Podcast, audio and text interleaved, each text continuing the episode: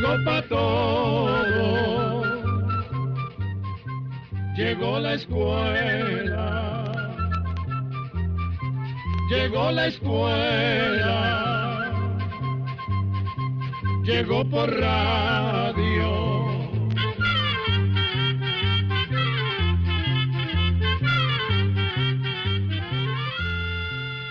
Instituto Centroamericano de Extensión de la Cultura presenta su programa Oigamos la Respuesta.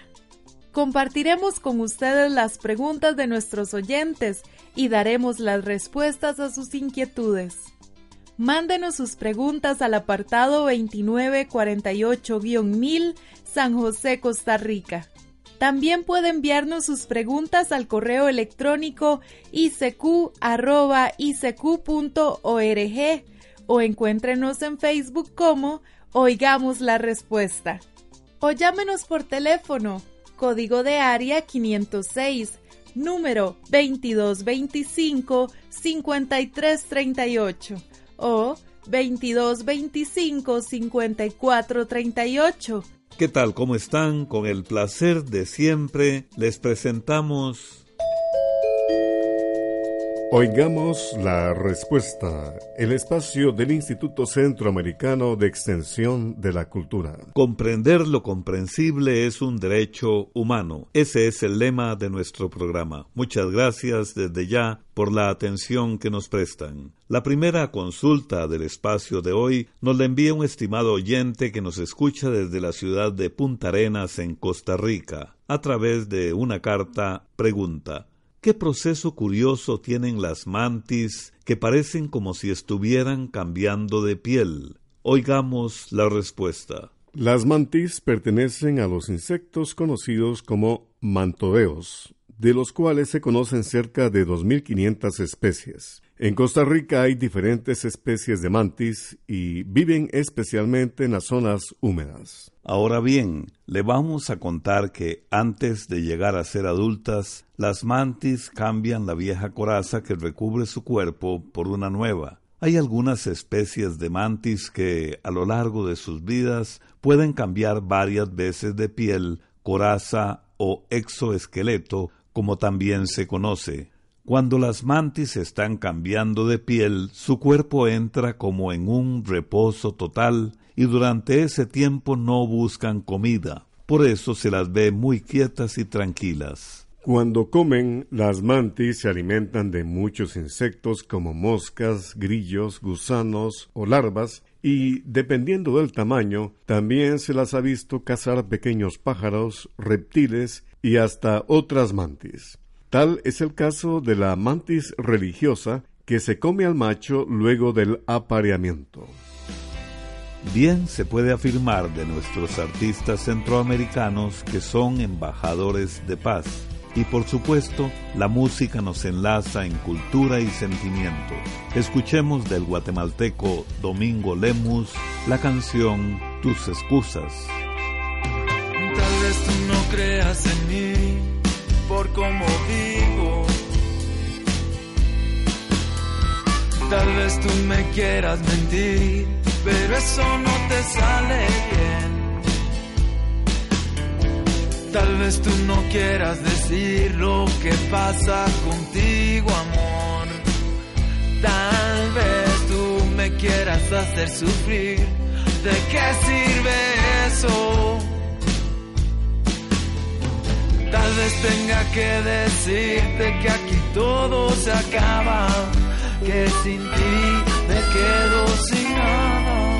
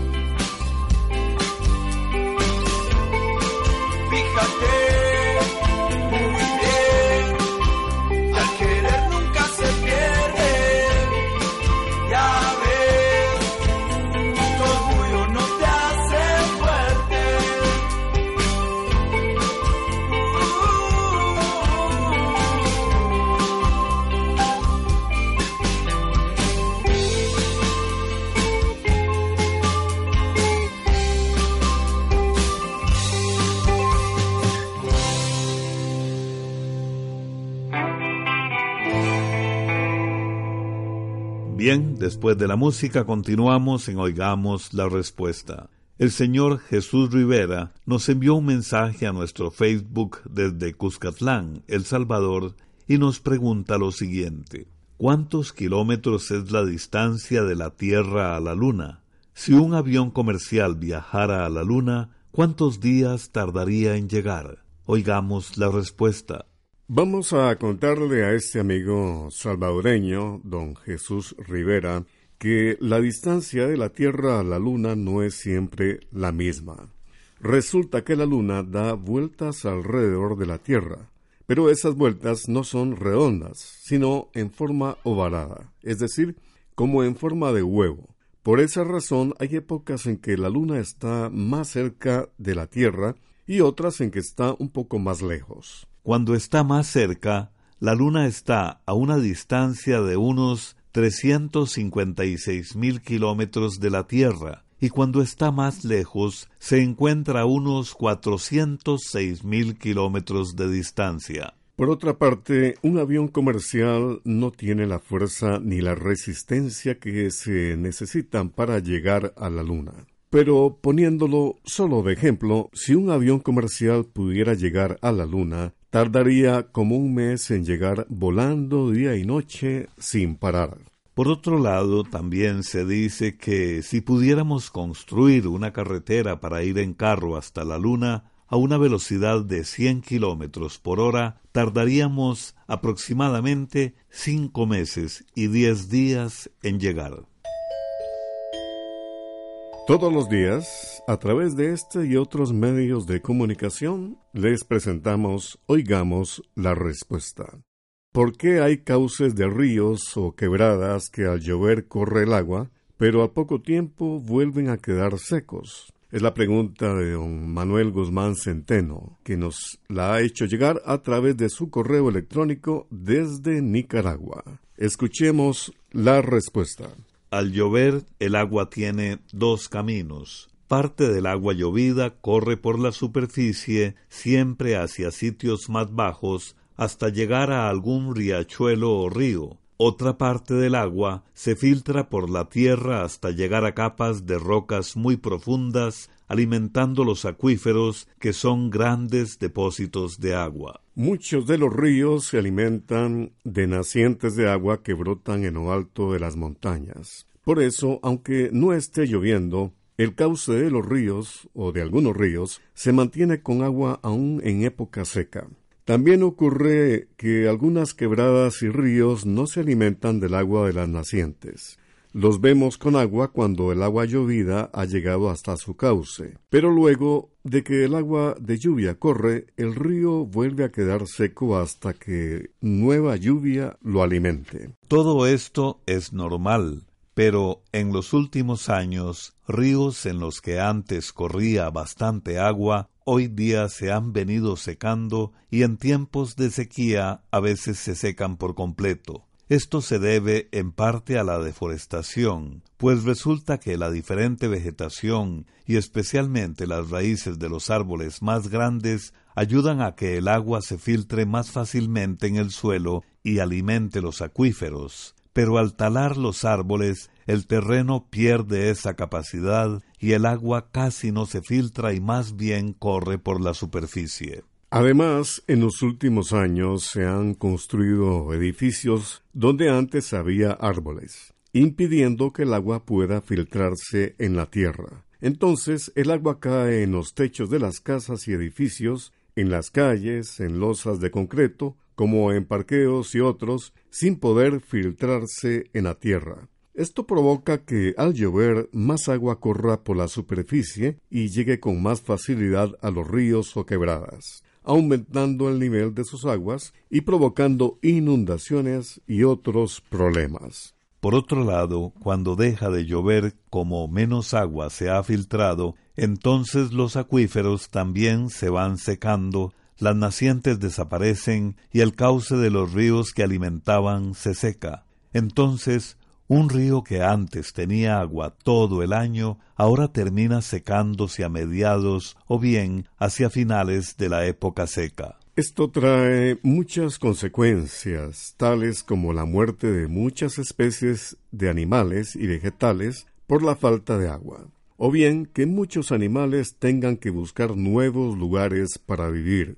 Por todo esto es que se necesitan más programas de reforestación y el uso de técnicas de construcción que permita que el agua siga filtrándose, como es el caso de algunos materiales como el llamado zacate block. Agradecemos a nuestros oyentes las voces de simpatía hacia la música de nuestros países centroamericanos. Por eso vamos a presentarles con el grupo hondureño los Silver Star Pecado de Amor.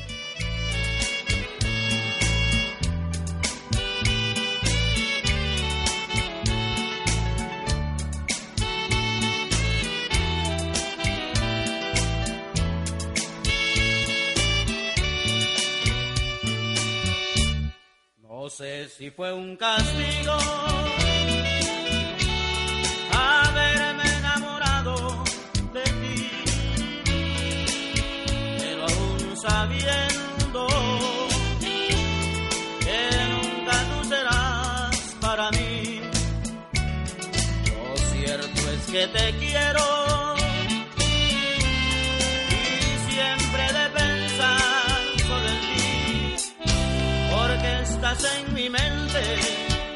y tan solo la muerte me separa de ti.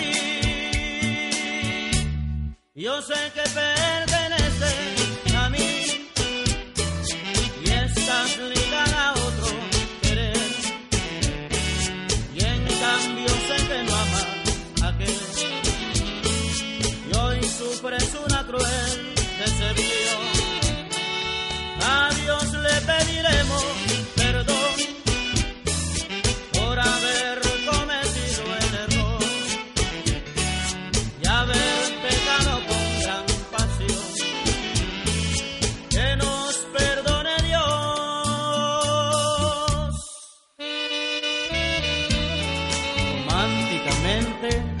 si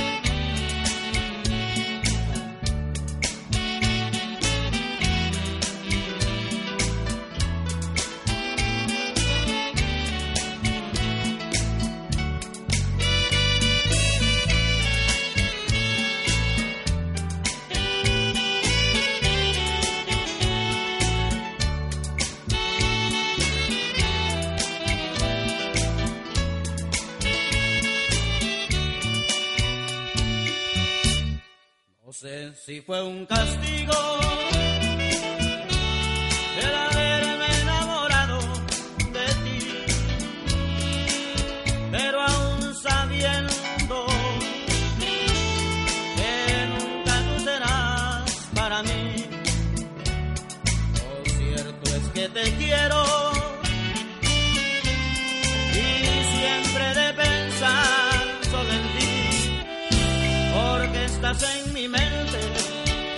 y tan solo la muerte me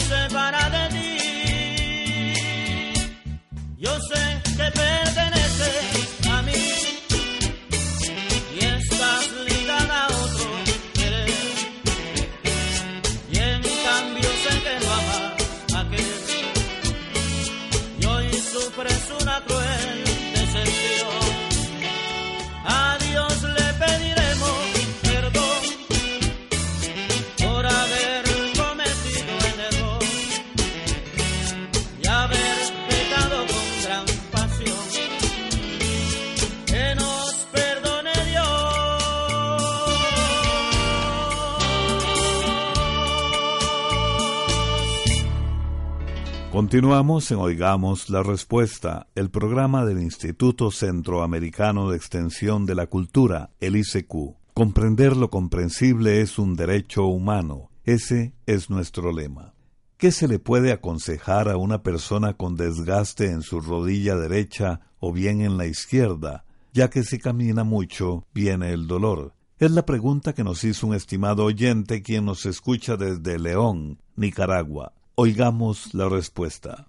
Lo mejor es que la persona consulte con un médico, pues dependiendo del caso y de la clase de desgaste, el médico le podría aconsejar qué ejercicio es el más recomendable. Ahora bien, le contamos que el desgaste de las rodillas puede tener varias causas. A menudo es debido a enfermedades reumáticas, como la artritis, otras veces se debe a lesiones o en muchos casos por la pérdida natural del cartílago, de las articulaciones o coyunturas. El desgaste en las rodillas puede darse en personas de cualquier edad y contextura, pero tienen más riesgo las personas con sobrepeso o con edad avanzada. Para esta clase de padecimientos, los médicos suelen recomendar medicamentos que tienen sustancias como glucosamina, condrotina y colágeno, pues tienen la propiedad de nutrir y reparar el cartílago de las articulaciones y prevenir la rigidez de estas partes del cuerpo. Sin embargo, siempre es conveniente que las haya recetado un médico, pues cada caso es diferente. Además, es importante mantener una alimentación sana y ojalá variada,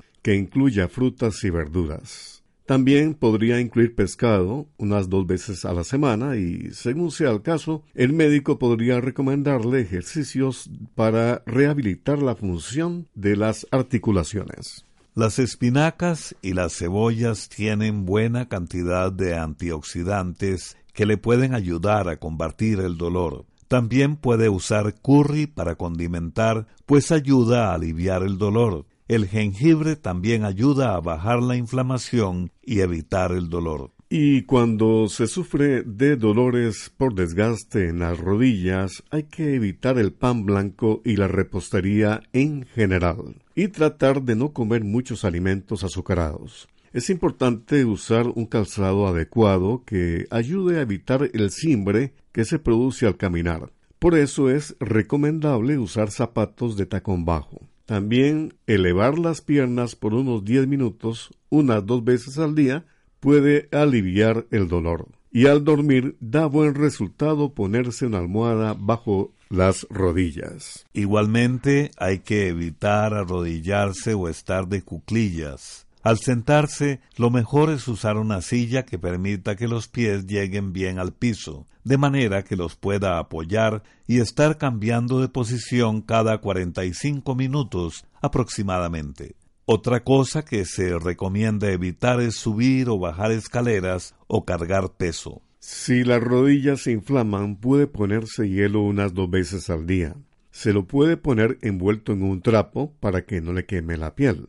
También puede hacer masajes con aceite de oliva, pues tiene sustancias que ayudan a desinflamar y a que circule mejor la sangre. Para terminar, le contamos que un té de canela con miel de abeja es muy bueno para ayudar a desinflamar. Eso sí, antes de aplicar alguna de estas recomendaciones, recuerde que lo mejor es visitar a un médico, pues cada paciente es diferente.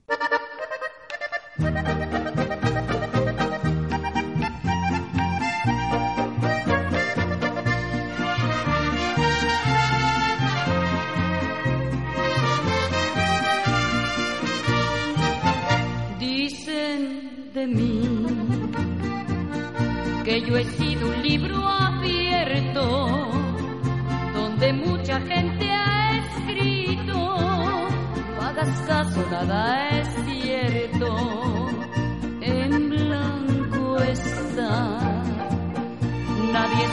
Escribir nada. No dejaron ni una huella. Nadie me importaba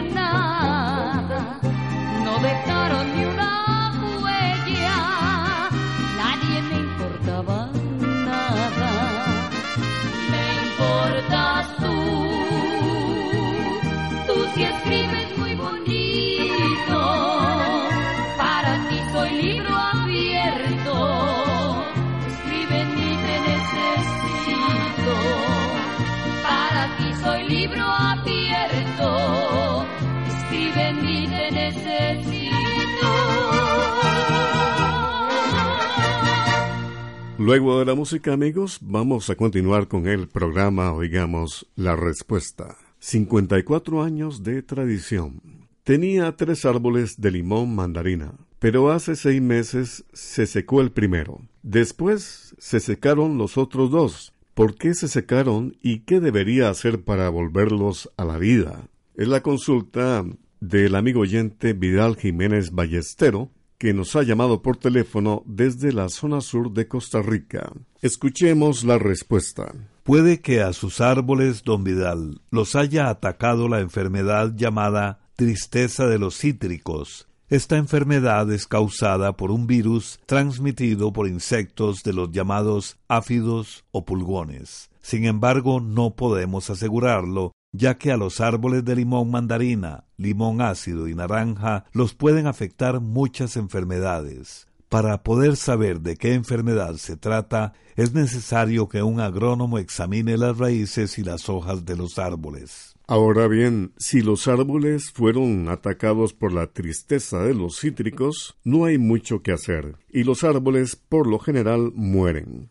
El único modo de contrarrestarla es sembrando arbolitos injertados, en los que se hayan usado patrones o pies que sean resistentes a esta enfermedad. Además, se deben buscar yemas de árboles crecidos y fuertes que no estén con la enfermedad, o se pueden comprar los arbolitos ya injertados en un vivero donde garanticen que los patrones son resistentes a la tristeza de los cítricos. Por otra parte, si va a sembrar los nuevos árboles en el mismo lugar donde tenía los otros, es conveniente que desinfecte la tierra para eliminar hongos, nemátodos, bacterias prejudiciales, gusanos y otros insectos que viven en el suelo para que los árboles crezcan más sanos. Una forma de desinfectar la tierra es con el sistema llamado solarización, que consiste en el calentamiento del suelo por medio de la energía del sol. Para esto se saca toda la tierra del lugar donde estaban sembrados los árboles enfermos, se revuelve con cal y se cubre todo con un plástico de color negro.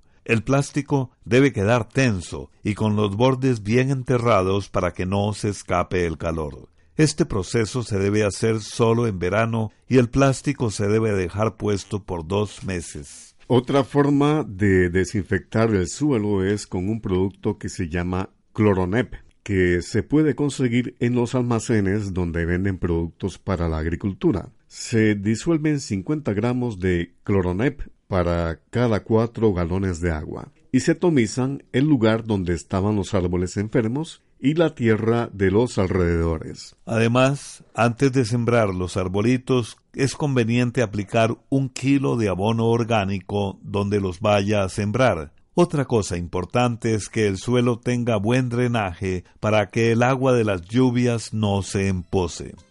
Programa A Control 47.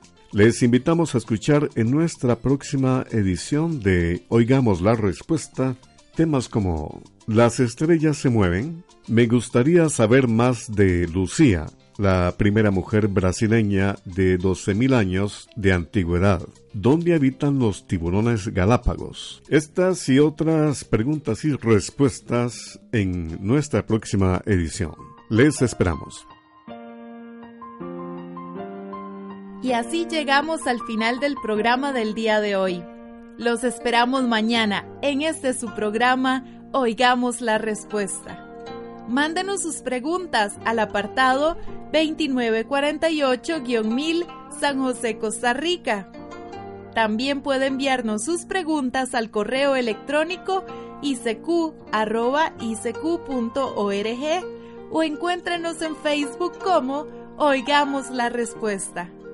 O llámenos por teléfono, código de área 506, número 2225-5338 o 2225-5438. Recuerde que comprender lo comprensible es un derecho humano.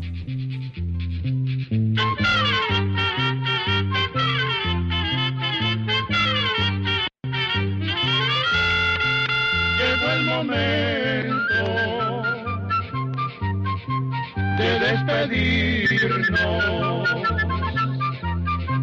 Se va a la escuela, se va cantando